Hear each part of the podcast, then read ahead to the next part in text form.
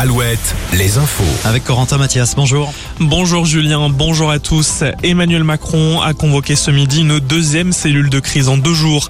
Cela fait suite aux violences de la nuit dernière après la mort de Naël mardi à Nanterre.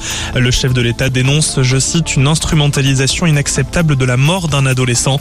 Il a aussi annoncé un renforcement des moyens par le ministre de l'Intérieur. De son côté, l'ONU demande à la France de se pencher sérieusement sur les problèmes de racisme et de discrimination raciale au sein des forces de l'ordre. La nuit dernière, donc, troisième nuit de violence urbaine partout dans le pays. À Cholet, le commissariat a été attaqué au mortier d'artifice. À tir de mortier également à Rennes. À Nantes, des voitures et des commerces ont été incendiés. Neuf personnes ont été interpellées, dont huit mineurs, le plus jeune âgé de 13 ans.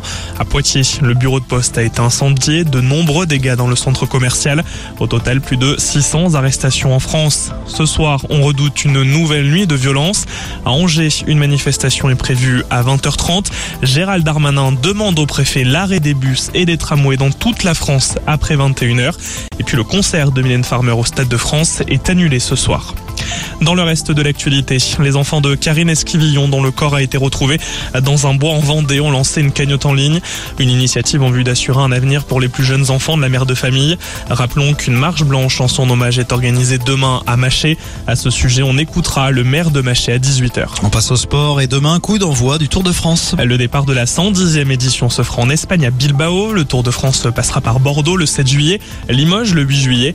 Parmi les coureurs du Grand Ouest, les Finistériens David Godu, Laurent Pichon, mais aussi Olivier Legac, Valentin Madouas, le Vendéen Mathieu Burgodeau ou encore le Nazérien Brian Cocard. On termine avec quelques sorties pour ce week-end. Coup d'envoi ce vendredi du festival de poupées, au programme Chef and the Gang, le groupe de Philippe Etchebest, mais aussi Good Save the Queen.